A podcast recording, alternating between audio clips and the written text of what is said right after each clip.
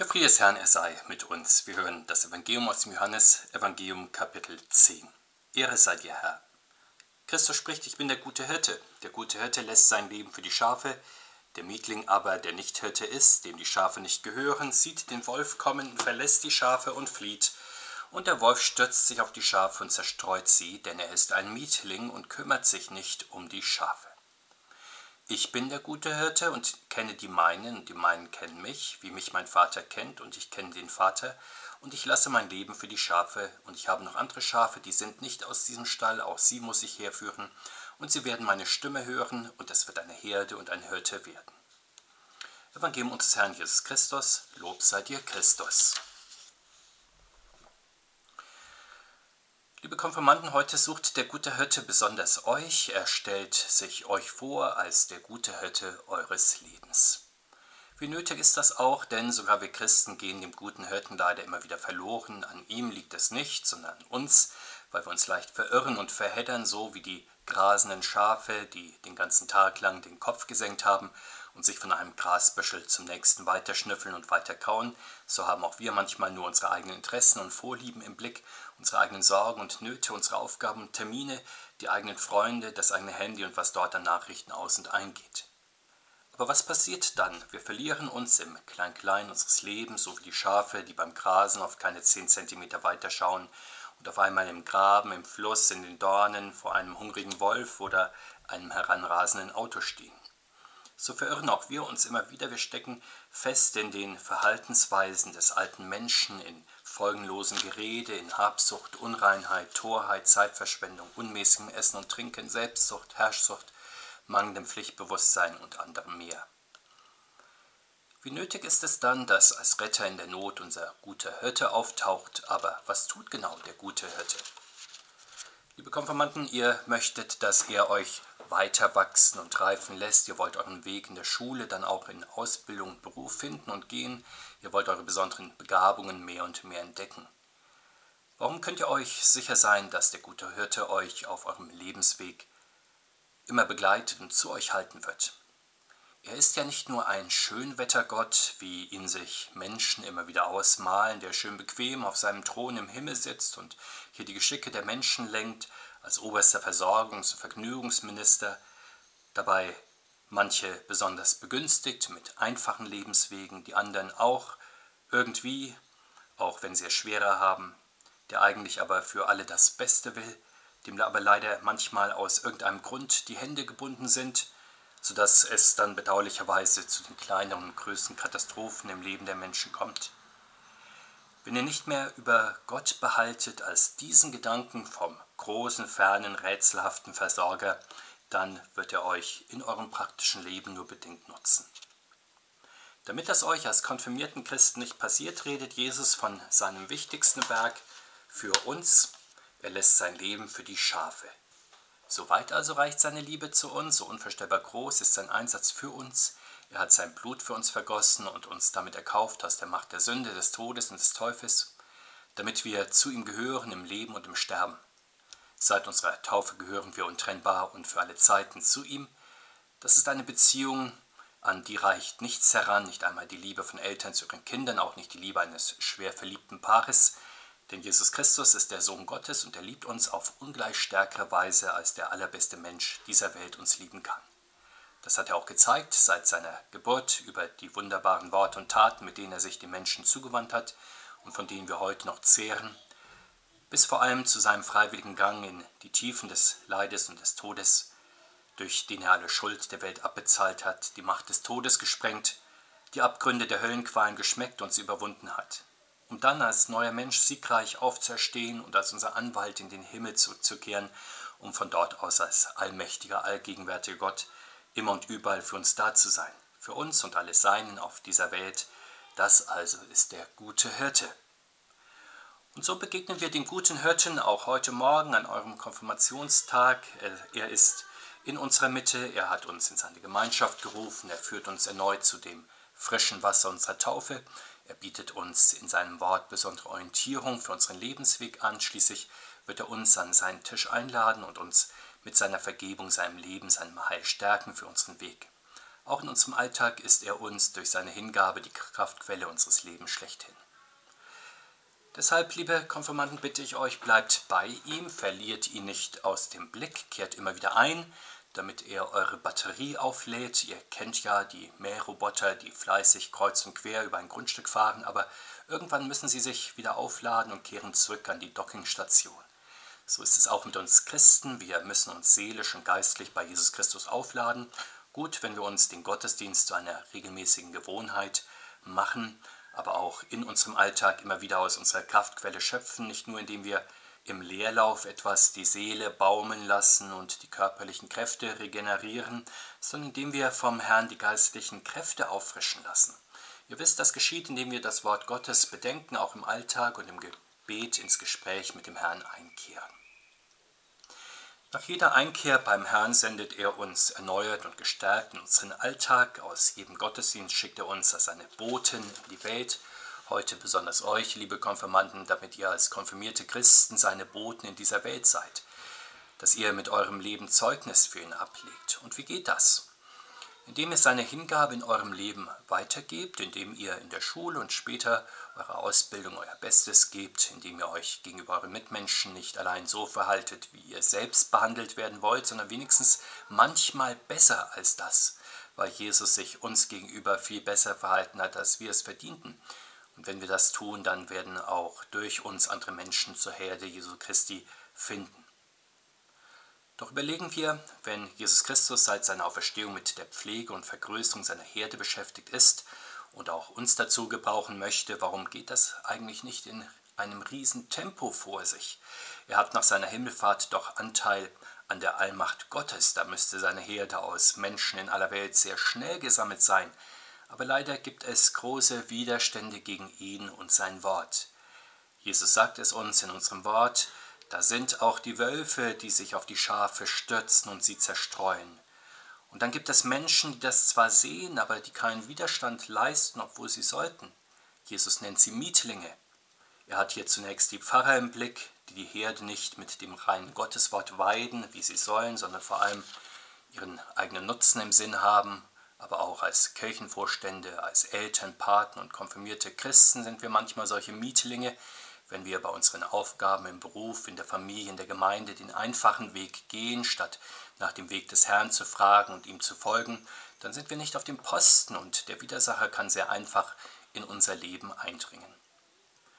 Manch einer merkt gar nicht, wie er jetzt schon unter die Wölfe geraten ist, sondern meint, dass doch alles in bester Ordnung ist, ist er nicht, so hört man es oft, jeder Christ frei und mündig im Glauben und am besten als autonomer Christ in der Lage, sich im Lebensrecht zu finden, und so kommt es, dass mancher Christ nicht Christus folgt und sich von ihm leiten lässt, sondern von eigenen Leitbildern und Vorbildern der Zeit seines persönliche Vorbilder in Familie, Freundeskreis, Beruf oder Personen des öffentlichen Lebens oder auch große Ideale wie Wissen, Bildung, Fortschritt, Reichtum, Besitz, Ansehen und so weiter. Sicher, auch das ist sozusagen geistiges Futter, aber wird davon der Mensch erlöst? Wird damit die Gemeinde Jesu Christi zum ewigen Leben erbaut? Wenn Pfarrer hier nun, wie sie sollen, nach dem Wort Gottes Einspruch erheben, dann bekommen sie öfter zu hören, sie sollen sich doch bitteschön darauf beschränken, religiöse Dienstleister, also Mietlinge zu sein und nur reden, wenn sie gefragt werden und dann natürlich nur das, was allgemein gefällt und gut ankommt. Und wenn das so ist, dann ist das Elend perfekt, wenn wir als Christen unsere eigene kritische Lage nicht verstehen und die Hilfe in der Not zurückweisen.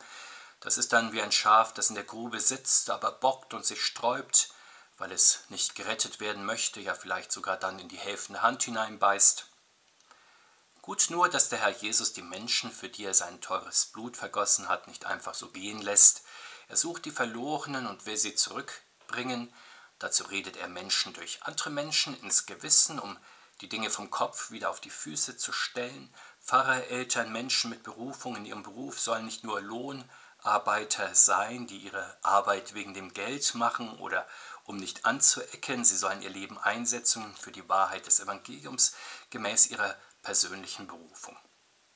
So also tun es die echten Hilfshirten von Jesus Christus, Denken wir an David, der für seine Schafe sogar gegen Bären und Wölfe kämpfte, oder an die Apostel und Apostelschüler, sie wachten über die anvertraute Herde, warnten vor geistlichen Gefahren und Verirrungen und orientierten über den rechten Weg. So sollen es auch heute die Christen tun, jeder an seinem Ort.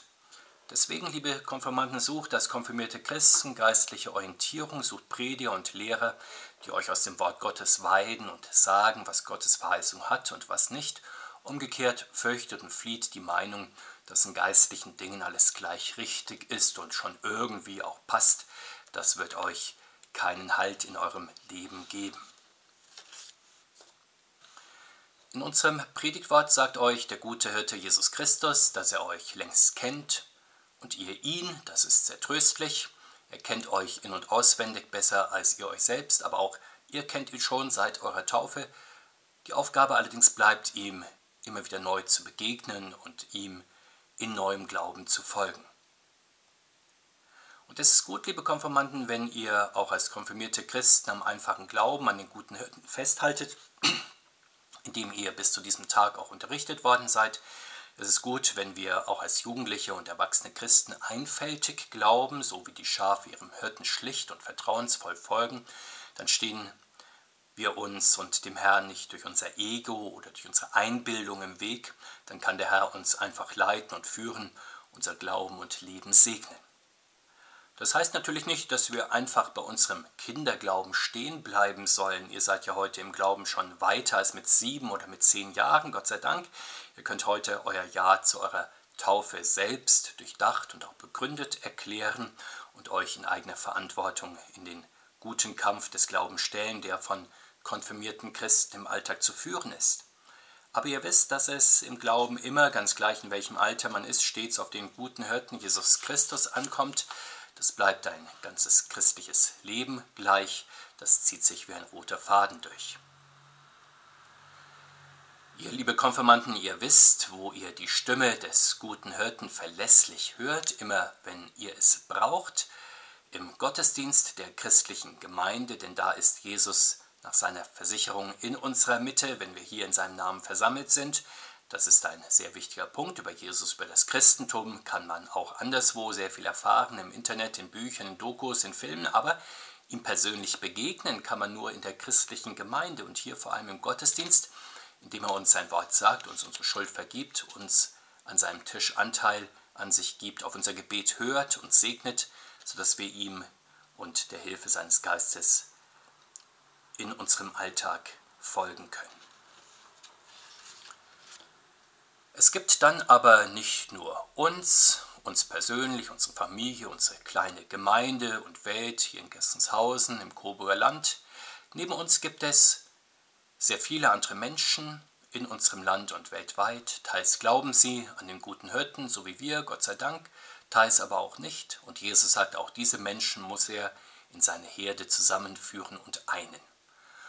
Damit kündigt er die Erfüllung des vielleicht größten Menschheitstraumes an, nämlich die Einheit des Menschengeschlechtes in Gott.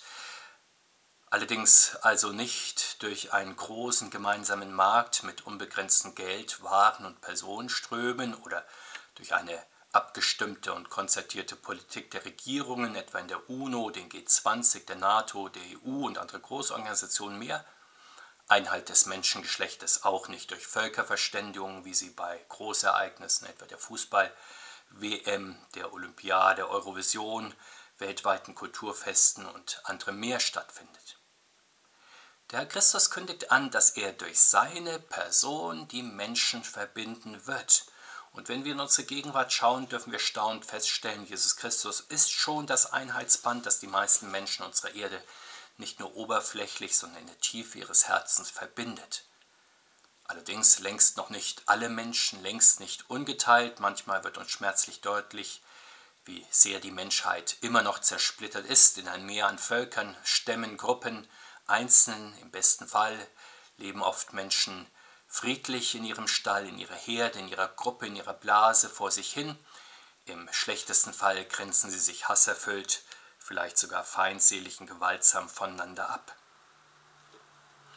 Nur einer hat die Kraft, alle Menschenkinder zu einer Herde zusammenzuführen, das ist Jesus Christus. Er ruft immerzu Menschen in die Gemeinde Jesu Christi aus allen Kontinenten, Ländern, Kulturen, Sprachräumen. Unter ihm, dem einen Hirten, werden sie dann auch eine Herde.